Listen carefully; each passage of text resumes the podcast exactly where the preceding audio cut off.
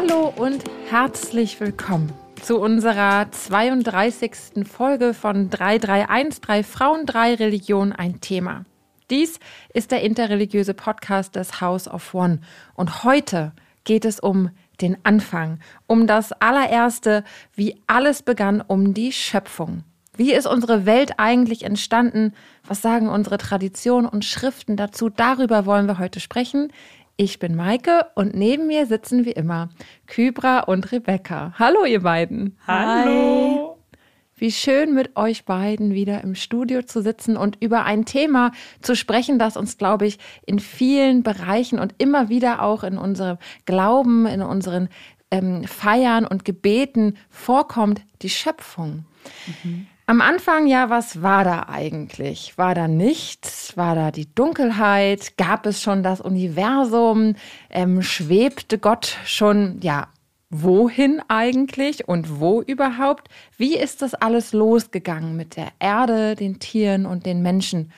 Und wir kennen ja Theorien aus der Wissenschaft, Evolutionstheorie, Urknall. Aber heute interessiert mich und uns ganz besonders, was sagen unsere Schriften dazu. Und die Bibel beginnt mit den Worten am Anfang. Am Anfang schuf Gott Himmel und Erde. Und wenn ich sage, so beginnt die Bibel, dann ist es obviously auch der Beginn der Tora, der Heiligen oder der Schrift der Juden, richtig? Ja, genau, obwohl ich immer setze im, also ich übersetze immer im Anfang mhm. anstatt am Anfang. Wir teilen die gleichen ähm, Berichte, beziehungsweise, das muss ich gleich schon korrigieren, Erzählungen von der Schöpfung. Aber Kybra, die Erzählung über die Schöpfung steht im Koran nicht an erster Stelle. Wie beginnt der Koran? Äh, das stimmt tatsächlich. Der Koran ist ähm, von der Chronologie her ähm, nicht so aufgebaut, dass es mit der Schöpfungsgeschichte anfängt, sondern mit der eröffnenden Sura anfängt, die Fatiha. Und genau deswegen, ähm, also es ist kein Buch, wo man sagen kann, okay, jetzt schlage ich mal den Koran auf und schau mal, was von A bis Z passiert ist. Und ähm, genau, da muss man ein bisschen rumpuzzeln. Äh, da muss man schauen, okay, das ist auch sehr sprunghaft. Ähm, es gibt unterschiedliche Verse in unterschiedlichen Suren. Autoren, die zu der Schöpfungsgeschichte, äh, zu, zur Schöpfung beitragen. Und die muss man sich tatsächlich aussuchen. also raussuchen, nicht aussuchen. Und interessant ist ähm, doch der Aufbau. Wir haben schon mal in einer Folge darüber gesprochen, über unsere heiligen Schriften, wie unterschiedlich die aufgebaut sind. Das mhm. Besondere am Koran ist ja, dass er mit der längsten Sure beginnt, oder? Das ist tatsächlich die zweite Sura. Die erste okay. ist so eine Ausnahme, das stimmt aber genau. Die erste ist so eine Ausnahme, das ist quasi so ein Inhaltsverzeichnis, sage ich jetzt mal so grob, ähm, worum es im Koran geht. Die ähm, hauptsächlichen Verse wurden quasi in der ersten Sura zusammen, äh, oder ja, die erste Sura besteht aus den Kern, sage ich jetzt mal. Und äh, ab der zweiten ist es tatsächlich so, dass die längsten Suren ähm, am Anfang sind. Ja, das stimmt. Was wird denn im Koran über die Schöpfung erzählt? Wenn du sagst, man muss sich das ein bisschen zusammenpuzzeln, mhm. puzzle das doch mal für uns zusammen. Oh ja, gerne. Und zwar, wir haben nicht so viele Details äh, über, über, ja, äh, über was, das sage ich jetzt gleich. Und zwar fängt das folgendermaßen an. Ähm, ja, Gott möchte den Menschen äh, Adam erschaffen und sagt es auch den Engeln. Und die Engeln sind dann sehr verwundert und sagen, hä, du willst jemanden erschaffen auf Erde, der Unheil anrichtet und dann erwidert Gott, dass er weiß, was sie nicht wissen. Und ähm, danach ähm, erschafft er den, den Menschen und lehrt ihn alle Namen. Ähm, mit allen Namen ist halt eben die, die Namen der Gegenstände und ähm, allem drum und dran und ähm, äh, zeigt es dann auch den Engeln und sagt, dass sie sich quasi vor dem Menschen niederwerfen sollen. Also nicht keine Art äh, Gottheit, sondern weil er eben quasi vom Wesen Wesen her auch den freien Willen hat und eben auch kundig über die Namen ähm, ist und mehr als die Engel quasi weiß. Und da beginnt auch schon der erste Konflikt. Ähm, die Engel weigern sich nicht, die sagen, okay, natürlich Gott, du hast recht, ähm, der Mensch ähm, ist was ähm, Wichtiges, aber da gibt es einen, der sagt, das ist Iblis, Shaitan, ähm, der Teufel quasi, der sagt, nein, ich bin aus Feuer erschaffen worden und ich bin vom Materiell her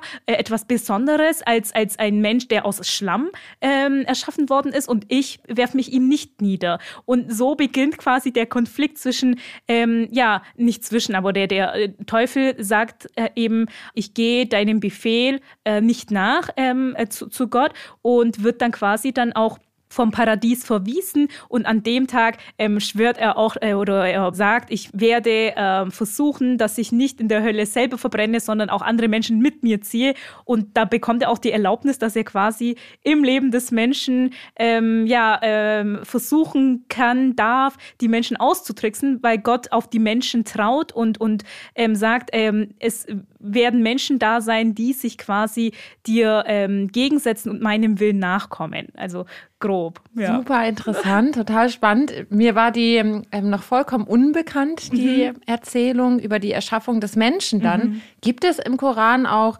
ähm, Gedanken über die Erschaffung der Welt. der Welt. Ja, tatsächlich. Die ähm, sechs, in sechs Tagen wurde die Welt erschaffen oder in sechs Einheiten. Da sind sich die Gelehrten äh, ein bisschen unsicher. Und zwar steht im Koran, dass Gott die Welt erschaffen hat mit Höhen und Tiefen, also in Bergen und, und Seen. Und äh, im Meer sehen wir ja oder finden wir ja immer wieder, wie, wie tief es auch gehen kann. Und ähm, genau, dass, dass die Welt quasi existiert, erschaffen worden ist, aber an an einem Tag, also an dem äh, ja, Weltuntergangstag quasi nochmal untergehen wird zu einem bestimmten Tag. Und ähm, genau, äh, das, das war eigentlich auch die grobe Info und dass die genau Welt von aus sieben äh, Himmeln besteht und die unterste Himmel mit Sternen belegt ist und äh, mhm. diese auch für Schutz der Menschen gelten soll. Spannend, interessant. Und da an einigen Punkten habe ich auf jeden Fall schon Ähnlichkeiten mhm. ähm, und Überschneidungen äh, herausgehört und erkannt zur Schöpfungsgeschichte oder zu den Schöpfungsgeschichten in der Bibel. Und da würde ich jetzt dich fragen, Rebecca. Ähm, erste Buch Mose, Kapitel 1 und 2. Es gibt zwei Schöpfungserzählungen in der Tora ähm, und in der Bibel. Warum? Wie kommt es dazu und was erzählen die? Nimm uns mal mit hinein. Okay, ähm, warum ist eine gute Frage, die ich äh, nicht anfangen werde zu beantworten, um ehrlich zu sein. Ähm, das fängt ja an mit ähm, Bereshit bracha Elohim et Hashamayim vet Haaretz, also am Anfang schuf Gott den Himmel und die Erde. Und dann geht es immer weiter und das in der ersten Schöpfungsgeschichte und das ist dann immer der, äh, das ist auch ganz interessant, der sprechende Erschaffer Gott. Also Gott tut nichts, Gott sagt und es war. Und dann ist immer, und der erste Tag. Und das war der zweite Tag. Und das war der dritte Tag. Und das ist tatsächlich auch, ganz kurzer Ausflug so, ähm, es steht halt drin, Vayi Erev, Vayi Bokke, also das Wort Abend und das Wort Tag. Und deswegen fangen alle unsere Feiertage im Judentum am Abend an, weil der Tag am Abend anfängt religiös gesehen, weil das in der Schöpfungsgeschichte so erzählt wird. Da muss ich kurz einmal einwerfen, ja. als ich angefangen habe zu studieren und mich mit der Schöpfungsgeschichte beschäftigt habe, hat mich das massiv irritiert. Und ich habe es ganz lange nicht verstanden, bis ich tatsächlich mal gefragt habe. Also Fragen ist voll wichtig, stellt Fragen da draußen. Warum ist es so? Und dann ähm, habe ich genau diese Erklärung ja. bekommen und dann macht es Sinn und es ist total wichtig, um auch die Verbindung und ähm, zum Judentum ähm, herzustellen und zu erkennen und zu erspüren und dass sie immer noch ähm, ja präsent sind und da sind. Ja. Genau. Und dann, also schöpft Gott halt den Menschen und er sagt halt einfach, ähm, ich mache Menschen nach meinem Ebenbild sozusagen. Ähm, und dann ist halt da so ein sehr interessantes, sehr interessanter Vers, das ist 27. Und dann steht da halt, also von der Grammatik ist es super skurril. Also, weil es ist so, okay, ich mache Menschen in meinem Himmel, ihn kreiere ich männlich und weiblich. Und dann kommt weiblich und männlich kreierte er sie. Also wir wechseln halt vom, vom Singular in den Plural. Und ähm, das, dieses Wesen heißt dann auch Adam. Also Adam kennt man ja so, ne? Eingedeutscht Adam. genau. Und ähm, in der zweiten Schöpfungsgeschichte ist es halt so, dass nicht nochmal alles erklärt wird, wann was wie geschaffen wurde, so ein bisschen, aber die Schöpfungsgeschichte des Menschen ist was anderes. Also es ist ja diese Vorstellung, dass Adam, dieses Wesen halt, ähm, einsam war. Und dann versucht Gott für Adam, also sagt, es ist nicht gut, dass ein Mensch allein sein soll. lasse uns einen Gefährten für Adam finden. Und dann holt Adam die ganzen, äh, Gott holt die ganzen Tiere, die er geschaffen hat, und Adam soll sie benennen und schauen, ob darunter jemand ist, der mit ihm ein, also irgendwie ein Team bilden könnte. Und dann gibt es nichts. Und Adam ist unglaublich, glaube ich, traurig. Und dann ähm, schläft Adam ein, weil Gott das halt irgendwie so einen Schlaf über ihm bringt. Und nimmt dann diese was immer, ich glaube, sehr oft in so christlichen Übersetzungen auch mit so Rippe, aber es ist halt einfach von der Seite nahm er was. Und dann kreiert der Chava bei uns, also Eva eingedeutscht. Ähm, genau, und damit argumentieren ja dann auch ganz viele so dieses Subordiniertsein der Frau oder versuchen so Patriarchat zu erklären. Aber es ist halt spannend, dass die erste Schöpfungsgeschichte gar nicht so mhm. funktioniert, ja. Mhm. Ich glaube, dass vielen Menschen die beiden Schöpfungsgeschichten bekannt sind, also äh, aus Kunst, ähm, Film, aus Literatur wurden ja genau diese beiden Geschichten auch adaptiert und ähm, galten als Vorlage, als Inspiration und so weiter. Also vielen Menschen, auch heute, die ähm, vielleicht nicht ähm, jüdisch sind oder nicht christlich sind, kennen diese Geschichten, ähm, weil sie so einen großen, wie sagt man das, Impact hatten und so einen großen Einfluss einfach auf ähm, die Geschichte. Und trotzdem gibt es immer noch total total viele Mythen, Fehlinterpretationen und Vorurteile gegenüber diesen Berichten. Und ähm, vieles daran liegt einfach auch an einer patriarchalen Auslegungsgeschichte ähm, des Christentums.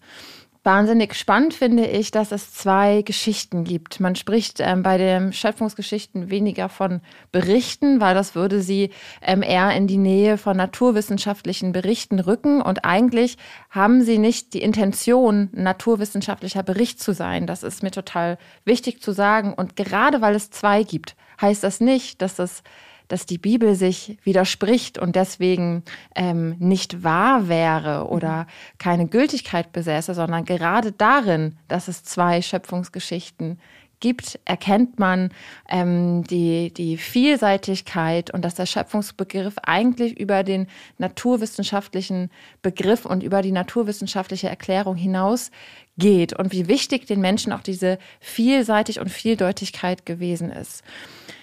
Zu Naturwissenschaft und ähm, äh, heiligen äh, Texten und Schriften würde ich gleich nochmal kommen. Ich würde mir gerne nochmal die Schöpfungsgeschichten angucken mhm. und ähm, einen Punkt ähm, auch noch stark machen, den, ähm, das weiß ich, den hast du auch mal angesprochen, Rebecca, und zwar dass im ersten, in der ersten Erzählung, das ja die jüngere Erzählung ist, ähm, ganz besonders ist dieser Rhythmus, der da ähm, anschwingt. Und du hast das eben gerade schon erzählt mit dem, und es war ähm, morgen und es war Abend der nächste Tag. Nein, es, nee, es war Abend und, und es war morgen. morgen. Der, genau, der nächste Tag. Und ähm, das ist ähm, total interessant, weil das darauf hinweist, dass es auch was Poesiehaftartiges, mhm. etwas Lyrisches ähm, an diesem Text, an dieser Erzählung hat, die vielleicht schon auch ein, ein Lied vermuten lässt. Also da kann man weit in die Interpretation und auch in die Wissenschaft gehen. Woher kommt das von den Menschen aus der Zeit und was war deren Anliegen, eben nicht einen naturwissenschaftlichen äh, Bericht über die Dinge, wie sie entstanden sind, zu schreiben, also wie es wirklich gewesen ist, sondern vielleicht auch eher in das Loben zu gehen. Also, und zwar Gott zu loben, indem sie erzählen, was Gott alles erschaffen hat. Das finde ich nochmal einen total ähm, ja, interessanten Punkt auch.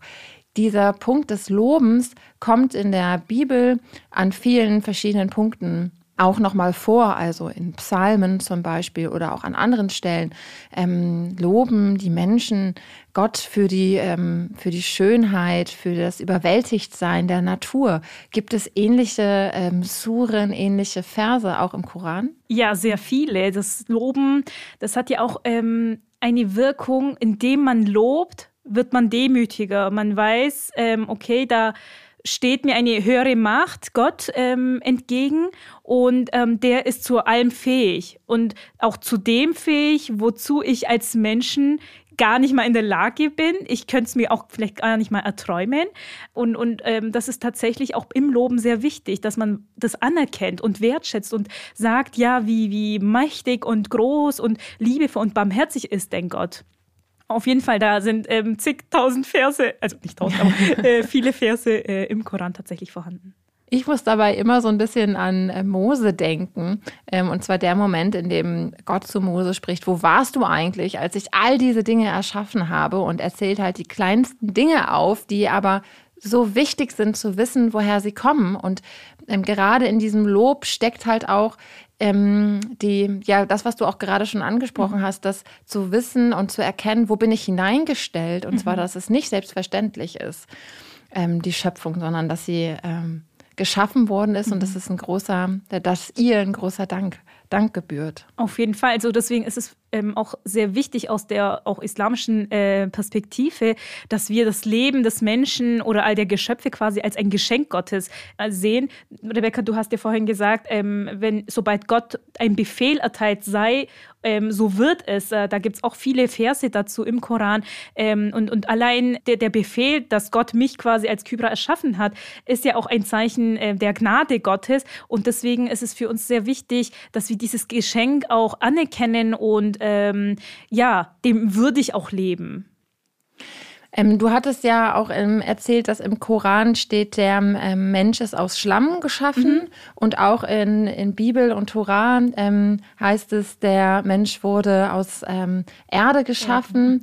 Ähm, ich finde das da an diesem Punkt total wichtig und daran kann man das, glaube ich, voll gut erkennen und auch, und auch beschreiben, dass das eine, ja, eher eine etiologische Erzählung ist. Also weniger naturwissenschaftlich im Sinne von, wie ist der Mensch wirklich beschaffen von seiner mhm. Beschaffenheit her, so we all know, mhm. guckt uns unsere Körper an, so wir sind nicht aus Erde geschaffen, sondern es geht um das Wesen, mhm. also um den Kern ähm, und das, was dahinter steckt. Also wir sind verbunden auch mit der Erde und gehen auch und mit der, mit der gesamten Schöpfung und mit Gott und gehen dahin auch später zurück. Mhm. Das finde ich nochmal auch einen spannenden Punkt. Auf jeden Fall. Gerne würde ich mir nochmal die zweite Schöpfungserzählung angucken, die ältere Erzählung, und zwar die anknüpft an die Paradiesgeschichte. Mhm. Ähm, du hast total spannende Punkte schon erzählt, gerade von Adam. Adam. ich muss aber ein bisschen lachen, wie, wie Rebecca mal gesagt hat, wie die Deutschen immer ähm, Man hebräische, so Anführungszeichen genau, gemacht, hebräische, ja äh, hebräische Wörter aussprechen und zwar ohne ähm, Sensibilität. Adam. Also aber es heißt eigentlich Adam. Auf Türkisch sagen wir Adem. Oder Amen, es ist eigentlich Amen. genau. Dazu nochmal ein kleiner Hinweis zur Sensibilität und äh, wie spricht man auch hebräische Wörter aus. Ähm, ich würde gerne nochmal über Adam und Eva sprechen.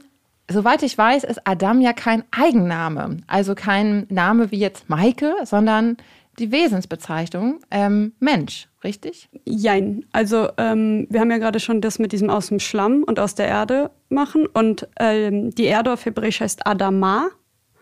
Und von Adama kommt Adam.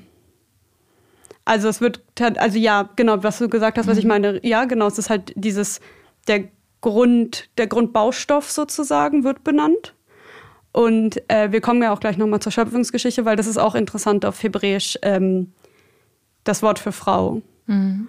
Also wir haben ja gesagt, dieses, es gibt diese Erzählung, dass Adam alle Tiere benennt und dann darf er natürlich, also natürlich, aber so macht dann leider Rebecca Sinn. hat auch gerade Anführungsstriche ja, genau. gesetzt. ähm, macht Sinn, benennt er dann halt auch Chava, als sozusagen das, also die Gattung von Chava und sagt I, also Isha.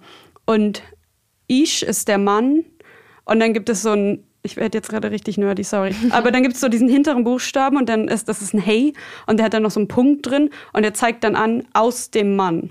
Also mhm. Frau auf Hebräisch heißt aus dem Mann. Mhm. Und da knüpfen dann auch Auslegungsgeschichten an, die das ähm, noch verstärkt haben aus der christlichen Tradition. Mhm. Also mit Übersetzung, bewussten und vielleicht auch unbewussten mhm. Übersetzungsfehlern in Anführungsstrichen. Also aus der Rippe bist du genommen, um ähm, noch mehr expliziter auch Unterwürfigkeit und wie könnte man ja Unterwürfigkeit ähm, darzustellen und um immer wieder in der ähm, Begegnung und im Leben mit Frauen auf die Schöpfungsgeschichte zurückzuweisen und zu sagen, du bist aber stehst unter dem Mann. Mhm. Das hatte tatsächlich diese ja, patriarchale Auslegungstradition im Sinne, schon mit der Schöpfung zu begründen, warum die Frau minderwertiger ist.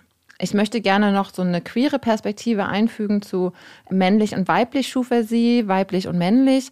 Ähm, wenn wir uns vorher die erste Schöpfungsgeschichte angucken, ähm, da ähm, erschafft Gott mit dem Wort auch immer zwei Pole. Also ähm, hell und dunkel. Mhm. Und wenn wir auch männlich und weiblich damit hineindenken in diese poesieartigen Rhythmus, dann ist das ein Spektrum. Also dann ist hell, also zwischen Tag und Nacht gibt es ja auch die Dämmerung oder die, die äh, Morgen- und die Abenddämmerung. Und mhm. zwischen männlich und weiblich gibt es auch ähm, ja, Vielseitigkeit und Unterschiedlichkeit. Und das ist nicht immer so deutlich. Und das ist mir zum ganz wichtiges Anliegen, dass das auch aus einer queeren Perspektive als Spektrum interpretiert werden kann heute. Ich, ja, da habe ich auch gleich noch was sozusagen oben drauf. Und zwar ähm, gibt es, also wir haben so in, wir haben den Tanach und wir haben diverse und dann haben wir immer noch einen Midrash, heißt das auf Hebräisch, also so ein exegetisches Werk. Drash heißt eigentlich suchen und du suchst sozusagen nach der Bedeutung, weil dieses Narrativ ist ja unglaublich klein und beschreibt mhm. ganz wenig. Also es ist jetzt keine auch keine Schöpfungsgeschichte, die so weit ausholt und dann sagt und dann formte er das so und keine Ahnung was, nein, sondern es ist immer so zack zack zack mhm. so ein bisschen und dann gibt es halt diese ähm, Midrashim im Plural, die die Sachen auslegen und es gibt dann einen für Bereshit, also das ist wie wir erstes Buch Moses nennen, weil ähm, das ist einfach das erste Wort, also Bereshit am Anfang, also mhm. am oder im Anfang und dann gibt es diese ähm, Idee für den ersten Schöpfungsbericht, dass Gott eine Art Kugelmensch schuf. Und das ist auch ganz interessant, weil wir dann den ähm, Einfluss von anderen Kulturen sehen. Das gibt es nämlich auch bei Platon. Und zwar gibt es bei Platon so eine Geschichte, dass es diesen Kugelmenschen gab am Anfang, der ähm, entweder männlich, weiblich, männlich, männlich, weiblich, weiblich war. Und sozusagen muss ich mir vorstellen, halt so eine Kugel, die halt zwei Gesichter hat, vier Arme, vier Beine und alles. Und die wurden zu mächtig und wollten die Götter irgendwie aus dem Olymp schmeißen und irgendwie halt ähm, immer mächtiger werden. Und dann entschließt sich Zeus, laut Platon, diese Kugelwesen zu trennen, damit sie beschäftigt sind, ihren anderen Teil zu finden und nicht versuchen, ihn irgendwie von seinem Thron zu schubsen. Und dann, so erklären dann die in der griechischen Mythologie oder halt ähm, Platon, erklärt dann halt sozusagen so Sexualität oder man sagt, also so keine Ahnung, wissenschaftlich, das hört sich ein bisschen eklig an, aber, also eklig, aber irgendwie komisch. Das heißt sexuelle Objektwahl. Mhm. Also wo, was mein primäre, wo ich von primär angezogen werde, geschlechtsmäßig. Und so haben sie halt erklärt, dass manche Männer zum Beispiel, was wir jetzt als homosexuell oder bisexuell sind, also irgendwie sich Männern eher zugeneigt fühlen als Frauen, weil die Idee ist, dass halt dieser Kugelmensch, aus dem diese Person dann abstammt, einen anderen männlichen Partner hatte. Und genau das greifen die Rabbis auf. Ich schwafel gerade richtig viel, aber egal. Das ist voll interessant. Ich hoffe, ihr findet es genauso gespannt, spannend da draußen wie ich. Und, und dann schafft er dieses, also in diesem Midrash auch, schafft er dieses Zwitterwesen eigentlich. Oder ich weiß nicht, ob Zwitterwesen so das korrekte oder politisch korrekt ist, aber halt ein Mensch oder ein Wesen, was beides ist. Also sie sagen dann halt dieses und männlich und weiblich schuf er ihn, mhm. weil das ja dann greifen halt auf, weil die Rabbiner sind haben so eine Obsession mit Grammatik. Die sind da so, okay, wait, da ist der Singular. Was, das ist mir sehr sympathisch. Was, was wollen die uns damit sagen? Und ähm, sagen dann halt, dass der erste Mensch beides war. Und dann gibt es später auch in der Mystik diese Idee, dass halt, es ist auch ein bisschen binär, aber dass es halt so, dass auch Männer irgendwie weibliche Einflüsse haben oder weibliche Energien. Und dass man eigentlich beides braucht, um gottgefällig zu sein auch. Genau. Super interessant. Ich würde vorschlagen, wir suchen mal für euch Hörende da draußen einen Link zu den Kugelmenschen. Ich bin jetzt total neugierig und will unbedingt irgendwie ein Bild sehen und mir diese Geschichte durchlesen. Ähm, ich merke schon jetzt, also wir können schon allein beim Thema Schöpfung, wir drei ewig weiterreden und ganz viele Aspekte aufgreifen. Ein Aspekt möchte ich unbedingt noch aufgreifen, weil mir der als Religionslehrerin zum Beispiel häufig begegnet ist. Im Religionsunterricht habe ich ganz oft, ganz zu Anfang gleich den Satz gehört, gehört, ja, ich glaube nicht, weil Gott äh, soll in sechs Tagen die Welt erschaffen haben. Das ist totaler Quatsch. Das weiß man ja heute. Das hat sich jemand ausgedacht, der hat sich da hingesetzt und das alles mal aufgeschrieben. Ich hoffe, ihr draußen wisst mittlerweile, was für krass anspruchsvolle, tiefe, Texte äh, unserer heiligen Schriften sind, ähm, dass man da Jahre, Jahrzehnte, also auch selbst wir kennen gar nicht jedes einzelne Wort, sondern werden immer wieder noch überrascht ähm, und lernen immer wieder auch neue Perspektiven kennen. Also ich hoffe, ihr wisst das mittlerweile, dass das ein sehr flaches Bild mhm. ähm, von den ja unseren heiligen Schriften ist. Ähm, und darüber würde ich gerne sprechen. Schließen sich jetzt die Schöpfungstexte, die Schöpfungsgeschichte und Wissenschaft aus? Kybra, ist es überhaupt im Islam eine Debatte? Sind dir diese ja, Sätze auch schon an den Kopf geworfen worden? Ja, auf jeden Fall. Also ich glaube, das ist so ein Religion versus ähm, Wissenschaft. Das englische Wort ist mir jetzt entfallen. Science. Science, genau, danke. äh, genau, das ist immer so, äh, es klingt immer so, okay, das ist ein Widerspruch. Ist es meiner Meinung nach auch gar nicht. Ähm, wenn wir allein sagen, die Welt wurde in sechs Tagen oder Einheiten erschaffen, die Zeitwahrnehmung. Wir haben ja die menschliche Zeitwahrnehmung. Auch die ändert sich ja. Ich meine, wenn ich äh, im Traum bin, dann habe ich auch eine Zeitwahrnehmung, die aber manchmal kann ein Traum so, es erscheint mir, als ob das so wochenlang gehen würde, obwohl ich glaube, ich habe irgendwo mal gelesen, dass der längste Traum irgendwie drei Sekunden oder so ist oder Minuten, weiß ich nicht, wow. korrigiert mich. Also wirklich kurz, aber es kommt ja im Traum quasi, die Zeit dehnt sich. Und da ähm, wissen wir zum Beispiel auch nicht, äh, ob diese sechs Tage in, auf welcher äh, Zeitrechnung ähm, mhm. das sechs Tage sind oder die, die Wahrnehmung, weil wir haben, wir denken immer aus unserer menschlichen Perspektive heraus oder die Erschaffung. Ja, wir haben vorhin gesagt, ähm, aus Erde, ich meine, äh, wenn ich jetzt irgendwie ähm, mit Barfuß irgendwie auf der Erde laufe, dann ist es nicht so, dass ich wieder mit der Erde eins werde oder so. So ist es nicht, aber letztendlich kommt ja mein Körper, wird ja begraben nach dem traditionell islamischen Gesetz, dass sich das, dass das Körper quasi sich dann in der Erde nochmal ähm, wiederfindet, sage ich jetzt einfach einfach mal. Und ähm, genau, da ist es sehr wichtig, nochmal mit der Wissenschaft die Religion nochmal ähm, zu schauen und, und ähm, kann auf jeden Fall äh, begründet werden nicht alles natürlich. Ich kann jetzt nicht, ich kann dir, ich kann, ich kann sagen, warum es Gott gibt, warum ich ähm, an Gott glaube, obwohl ich Gott nicht sehe, aber ich kann Gott spüren. Das kann ich jetzt natürlich jetzt nicht anhand von ähm, wissenschaftlichen äh, Erkenntnissen irgendwie darstellen. Ja, aber da fängt eben der Glaube an für mich. Dann Darf also, ich ganz kurz was reinfragen? Ja. Und zwar, ähm, mein Gedächtnis ist nicht mehr so genau, aber ich habe früher so in, im Studium auf jeden Fall hatten wir auch ähm, einen Professor, der hat sich spezialisiert darauf, mhm. auf Judentum in der arabisch-muslimischen Welt. Und da haben wir, aber ich krieg's halt nicht mehr ganz auf die Reihe, vielleicht kannst du mir helfen. Wir haben gelernt, dass es eine Zeit lang so eine bestimmte philosophisch-muslimische Strömung gab, mhm. deren Idee oder deren ganzen Philosophie darauf aufbaute, dass in der Wissenschaft und in der Komplexität dass das dass der Beweis ist, dass es Gott gibt. Mhm. Also, und es ist im Mittelalter irgendwie gewesen, aber ich kriege den Namen nicht mehr auf die Reihe, wie die hießen. Wenn irgendjemand das weiß da draußen, schreibt uns eine E-Mail. Ähm, und das finde ich so eine spannende Idee auch. Weil, weil alle Leute immer so tun, als wäre das ein mhm. modernes Problem auch, mhm. ne? Mhm. Aber ist es, ist es, halt gar nicht. Und in der Antike schon wurde mhm. versucht halt, wenn zum Beispiel dann ähm, aristotelisches Weltbild also das aufkam, dann wurde versucht, auch von jüdischen Gelehrten, also da zu harmonisieren. Mhm. Und da, den Punkt würde ich auch tatsächlich nochmal aufgreifen, denn auch in der Wissenschaft gibt es unterschiedliche Theorien. So ja. wie wir zum Beispiel unterschiedliche ähm, Erzählungen über die Erschaffung der Welt haben, gibt es auch in der Wissenschaft verschiedene Theorien und es gibt ähm, je nach Zeit, in Anführungsstrichen, auch eine, die dann vorherrschend mhm. ist. Und, das ist, ähm, äh, und Theorien können auch widerlegt werden. Das wissen wir mhm. aus der Geschichte der Wissenschaft. Und eigentlich empfinde ich, also deswegen greife ich den Punkt äh, der Harmonisierung ein mhm. wenig auf, finde ich gerade die Vielfalt Vielfalt der ähm, unterschiedlichen Religionen und ihren Schöpfungserzählungen ähm, als verbindendes Element hin zur Wissenschaft, mhm. auch mit unterschiedlichen, ähm, mit einer Vielfalt von Theorien und Ansätzen. Und ich würde auch immer sagen, die Wissenschaft kann nicht die Wirklichkeit mhm erklären in all ihrer Form. Also ich glaube, die Wirklichkeit ähm, kann oder wird auch von und muss auch ähm, aus religiöser Perspektive gedeutet werden, weil die Wissenschaft dahingehend nicht alles ähm, faktisch erklären kann. Und ähm, genau, würde das immer auch als, als Punkt sehen, ähm, dass darüber hinaus Bereiche sind, ähm, für ja, wo die, wo die Wissenschaft an ihre Grenzen kommt. Man ja. sieht es ja auch zum Beispiel, ähm, um so ein Beispiel zu geben, mit dieser Kopernikus, also kopernikanischen ähm, Wende.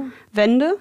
Genau, also die Leute da, da waren ja nicht dumm und dachten deswegen, die Erde ist flach, sondern dachten, es gibt wissenschaftliche ähm, Beweise dafür. Mhm. Und dann gab es wissenschaftliche Beweise dafür, dass es gar nicht so stimmt. Aber da sieht man, dass es sich halt auch ändern kann. Nur ganz kurz, um so eine Idee zu, also so ein praktisches Beispiel zu geben zu dem, was du erklärt hast. Ich finde es auch sehr wichtig. Ähm, Im Koran sehen wir auch, dass die Wissenschaft sehr wichtig ist, weil Gott auch ähm, Sachen erschafft, die quasi äh, mit der Wissenschaft äh, begründbar sind. Also zum Beispiel der Regen Ähm, Gott, also meiner Meinung nach hat Gott den Regen erschaffen oder äh, sagt halt eben, heute soll es regnen. Und in dem Moment ähm, erschafft er es auch. Ähm, aber wir können das durch die Wissenschaft erklären, weil Gott alles auf Gründe basierend erschafft. Es ist nicht so, ähm, zack, ähm, und da war's. Solche Sachen gibt's auch, aber das ähm, findet ihr dann in der nächsten Folge. da geht's dann um Wunder. Genau. Aber ähm, darüber hinaus ist alles eigentlich ähm, begründbar. Und damit das auch logisch äh, nachvollziehbar äh, ist, hat ähm, Gott eben die Welt so konstruiert, dass der Mensch quasi mit seinem Verstand durch die Wissenschaft auch ähm, zu Erkenntnissen kommen kann. Ja. Ich möchte noch einen Punkt aufgreifen. Ich nenne es mal Fake News. Und zwar ein Anliegen, was ich an dieser ganzen ähm, Schaffungssache noch habe, ist, Eva. Mhm. Ich habe sehr viele feministische Aspekte und so weiter. Ich lasse das alles mal beiseite, weil ich habe das wahrscheinlich schon in fast jeder zweiten Folge irgendwie gedroppt. Ich glaube, mittlerweile wisst ihr auch, dass es einer meiner Lieblingsstories ist. Heute greife ich aber einen Punkt auf und zwar Eva und der Apfel. Mhm. Eva wird in der Kunst und in, ja, in den in, in Bildern, Filmen ähm, immer mit einem Apfel dargestellt. Und jetzt, ich habe schon angekündigt, das sind tatsächlich Fake News, denn in den Texten, in unseren Texten äh, bei Rebecca und mir steht nichts von einem Apfel. Da steht, sie aß von der verbotenen Frucht. Mhm. Und warum, wie kommt es dazu, dass vor allem in der christlichen Tradition Eva mit einem Apfel dargestellt wird? Und das habe ich mir aufgeschrieben. Und zwar die lateinische Bezeichnung für Apfelbaum mhm. ist Malus. Mhm. Und das erinnert an das lateinische Wort für Male. das Böse, Malum. Das ist eine Erklärung, warum Eva häufig äh, mit einem Apfel dargestellt wird, weil ähm, auch gesagt wo ähm, interpretiert wurde, ähm, dass durch Eva das Böse dann überhaupt mhm. die Sünde, das Schlechte in die Welt gekommen ist. Mhm. Und ich da wichtig zu wissen ist, dass ähm, viele Menschen vor allem ja im, im, Mittelalter auch angewiesen waren auf bildliche Darstellungen der, ähm, der Bibel zum Beispiel, weil sie ähm, nicht lesen und schreiben konnten und deswegen ähm, sprachen die Texte vor allem durch Bilder mhm. zum, zum Volk, zu den Menschen. Und da wurde Eva dann häufig mit einem Apfel dargestellt, weil das böse Malum irgendwie an Malus erinnert hat. Vielleicht gab es da ja auch, ähm, ich weiß nicht, können mir auch vorstellen, dass das Leute falsch gelesen haben oder so, wie das so manchmal ist. Mhm. Es gibt aber noch eine andere Erklärung oder eine andere mögliche mhm. Erklärungstheorie. Auch hier seht ihr wieder, es gibt immer äh, häufig mehrere ähm, Erklärungen. Und zwar ähm, in der, der angehenden frühen Neuzeit war der Apfelbaum in Süd- und Mitteleuropa ein sehr verbreiteter Kulturbaum geworden mittlerweile.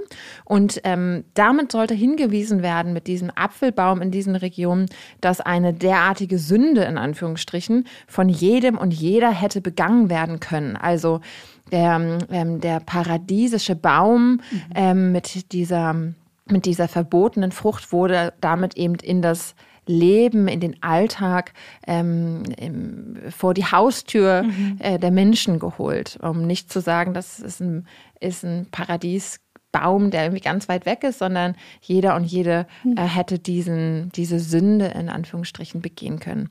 Das ist mir noch ganz wichtig. Und dann ist mir noch ganz wichtig zu sagen, bei uns gibt es keine Erbsünde. Genau, das hängt auch immer noch mit da zusammen. Also dieser Begriff Sündenfall, mhm. wenn ich das richtig im Kopf habe, ähm, kommt der Begriff überhaupt gar nicht mhm. in den ähm, Schöpfungsgeschichten ja, vor und ja. ist eine Überschrift. Mhm. Und wenn ich mich richtig erinnere, korrigiert mich, aber vor allem in der Luther-Übersetzung ähm, hinzugefügt als Überschrift vor dieser ähm, Paradieserzählung, mhm. der Sündenfall. Und das gibt es in dem Sinne nicht. Und das Schwierige ist in dieser äh, Auslegungsgeschichte, dass die Erbsünde vor allem ähm, im Zusammenhang Zusammenhang gebracht wurde mit der Frau, also dass gesagt wurde, die Frau ist schuld an dem Übel, an dem Schlechten, was jetzt in die Welt gekommen ist. Und ähm, das ist das Problem an dieser Erbsünde verkürzt. Aber vielleicht machen wir ja noch mal eine Folge über Sünde. Ja, können wir gerne machen. Vielleicht auch noch mal ganz kurz. Wir haben tatsächlich die Erbsünde auch nicht. Bei uns ist es auch nicht Eva, die oder Hava, ähm, die eben als erste zum diesem Baum greift, weil bei uns kommt auch kein Apfel vor. Und was ich noch sagen wollte, auch sehr spannend manchmal, ähm, wir haben das weder mit der Rippe noch mit dem Apfel äh, noch mit der Erbsünde, aber manchmal findet man tatsächlich in Texten oder unter den volkstümlichen Erzählungen ähm, diese biblischen ähm, oder ja, ähm, Erzählungen. Und ähm, da sagen die Gelehrten ähm, tatsächlich, dass es Israeliat ist. Das äh, Israeliat sind alle ähm, Erklärungen, die äh, aus dem christlich-jüdischen Bereich quasi übernommen worden sind. Es gibt ähm, im Koran äh, kein Vers, wo da steht, dass Eva von Adams Rippe irgendwie erschaffen worden ist. Es gibt nur eine Überlieferung von Buhari und ähm, darüber hinaus steht im Koran tatsächlich nur, dass beide von einem Wesen erschaffen worden sind. Ja, es ist tatsächlich sehr spannend. Dadurch, dass Islam die jüngste Religion ist, ist es natürlich so, dass man manchmal bei den ähm, Erzählungen auch gerne mal reinschaut, was, äh, wie haben die, äh, wurden die, die, die Bibel, die Tora ähm, erklärt, übersetzt ähm, und ähm, da äh, sind oder man anscheinend ein paar Einflüsse auch mit ähm, reingekommen, die aber, wie gesagt, äh, im Koran so nicht vorhanden sind. Was war denn jetzt eigentlich die verbotene Frucht? Fällt mir jetzt noch als eine der letzten Fragen ein. Und man spekuliert, es könnte viel eher eine Feige gewesen sein oder ein mhm. Granatapfel. Das würde ähm, besser in die Zeit passen. Ja, ich habe auch noch Punkte, die ich jetzt noch einwerfen könnte. Rebecca nickt auch schon. Ähm, Kybra hält sich auch schon ein bisschen zurück. Ähm, haben wir alles gesagt? Ist alles gesagt worden? Wir kriegen auch häufig nicht. die Anfrage, ihr habt äh, vergessen, das und das zu erwähnen oder das wäre noch ein wichtiger Punkt gewesen. Ihr habt total recht. Und daran merkt ihr auch, wie unerschöpflich diese Geschichten mhm. sind. Also wie, wie lange wir alleine ähm, über ein Thema reden können. Vielleicht müssen wir irgendwann Schöpfung Part 2 machen. Mhm. Ich habe auch gar nicht über Schöpfung im Neuen Testament geredet und die Verkne Verquickungen und Zusammenhänge und dass es da aufgegriffen wird. Da kommen wir bestimmt noch irgendwann zu, ja. denn wir wollen ja noch ganz lange miteinander reden. Ah, Auf jeden Fall. Ja, okay, sorry. Ich meinte das ernst. Dann war's das von Folge 32, wie alles begann. Die Schöpfung. Ich hoffe, wir haben ein wenig Licht ins Dunkel gebracht und euch ähm, ähm, ja unsere heiligen Schriften in kleinen ähm, Häppchen serviert, dass ihr jetzt Lust habt, diese Erzählungen und Geschichten zu lesen. Und wir freuen uns über eure Anregungen und Fragen. Schreibt uns doch an unsere E-Mail-Adresse 331 podcast at house-of-one.org. Und ja, was bleibt uns jetzt noch als letztes Wort zu sagen? Bis zum nächsten Mal. Bis zur nächsten Folge. Tschüss. Tschüss. Ciao.